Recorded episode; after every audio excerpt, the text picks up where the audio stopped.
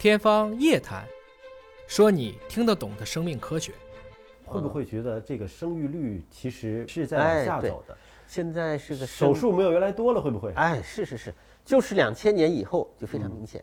当然，当时以为是疫情影响，实际上也不是，实际上是生育年龄的妇女本身总数就少了。嗯，前两年就是一六、一七、一八这几年分娩量很高，是为什么呢？是因为国家的生育政策放开二孩政策，那些年龄大的就是抓紧时间。生了一次，抓紧时间生完以后了，你剩下的就是进入一个常规的分娩年龄的人生孩子了。本身国家计划生育政策以后了，这批生育年龄的妇女总数就少了，再加上大家的生育观念也不想尽快生，所以就分娩量就整体就下去了。所以就是二零一九年还有二十多万，二零二零年一下降到了十七万，就是深圳的分娩量。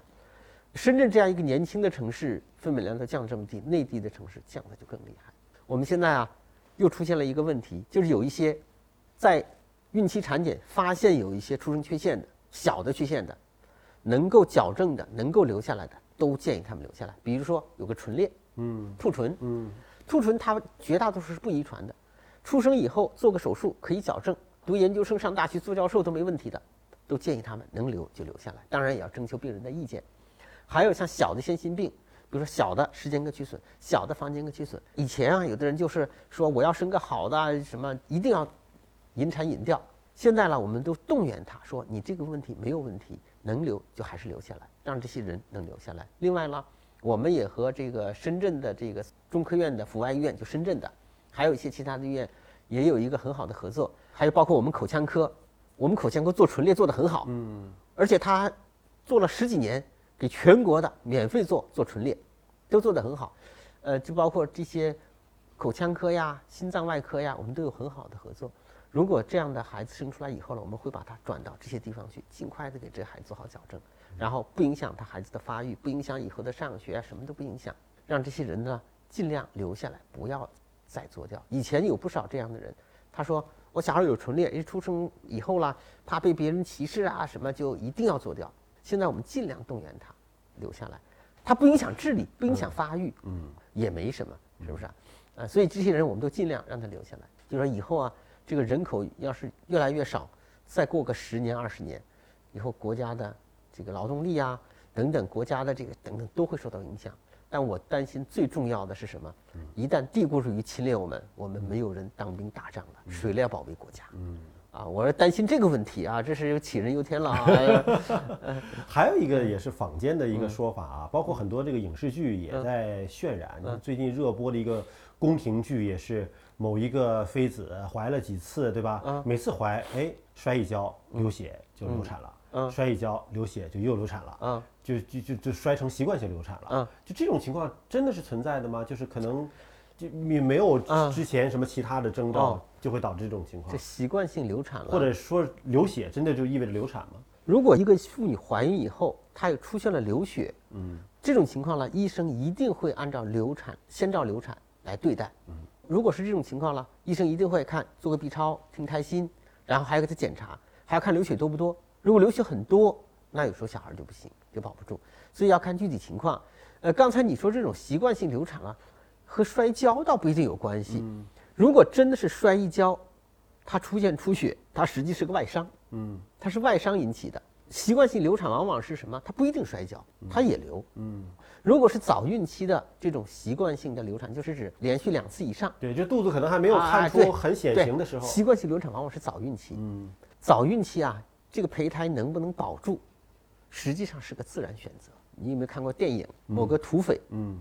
啊！土匪占山为王，抢了一个压寨夫人，然后呢，这个压寨夫人就怀孕了。嗯，这压寨夫人很气愤，嗯，就千万不想生小土匪，又打又抓又闹，对，又打又抓又闹，还是还是生起来了，是吧？都不流产嗯，是不是啊？你想想，他这么大的歪力去都不流产，说明什么呢？说明早孕期啊，如果你胚胎质量好，一般不流产。所以就是，如果它流产，所谓摔一跤就流，就本来就本来质量就不好，质量不好，就说了。如果她真的流产，早孕期往往是它是一个自然选择，嗯，这是一个，所以早孕期的病人说是保胎保住啦，是什么？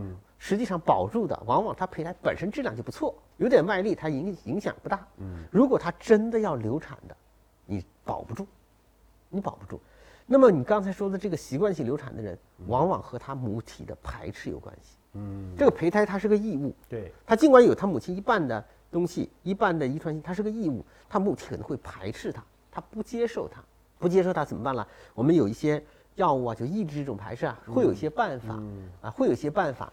但是如果它是反复这样这样排斥了，有时候没办法，就是用一些抑制免疫啊等等，有有一些办法。您说的这个排斥，我突然想到了一个问题啊，就还是说那宫廷剧哈，就是跟皇上反正是怀了多少次都留了，最后呢就是跟另外一个人怀了生起来了，最后就说中医判定说他跟皇上之间就互相排斥，就就这种排斥真的会对某一个特定的人排斥吗？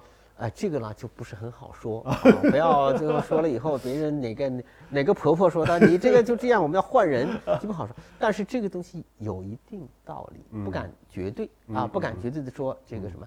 但是你说换一个人小孩就没问题，这种情况了是确实有，是有的，有生活当中真有有有是什么情况了？我跟你说个病，地中海贫血啊，地中海贫血，如果我们俩是夫妻，嗯，你是个携带者，嗯。我是个携带者，那我们俩每个人都是隐性的基因，怀一个孩子，我们俩的这个隐性基因就可能碰在一起，让这个孩子出现这个重度地贫。对，那怎么办呢？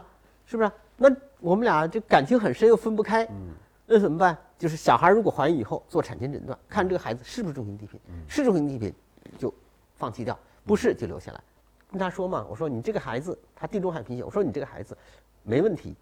最多生出来就是跟你一样，因为他也是个地贫携带者。我说，但是你告诉他，以后长大了找男朋友、女朋友的时候，不要再找到和自己一样的这这种携带者。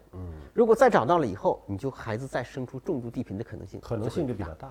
对，所以呢，就说这种建议，有的是妈妈怀着孩子，我们就跟他说了啊，最多你就是这种情况，没事，不影响，但是不要再找到一个同样。而且他有可能生下来的连地贫基因都不携带，也是有可能的，对吧？因为他如果父亲是没有携带的，对吧？啊，这种有可能，有可能，这种是有可能的。啊，比如说你是带了一个，嗯，父亲啥都都正常的，对，那我们俩正常的在一起，那孩子就可能没事，对，对不对？最严重的就是跟他一方一样，就携带一个，那就没事。但是你不要再找到一个对方再携带一个，好了，那你两个人又又有了。所以这种遗传上的这种倾向东西呢是有的。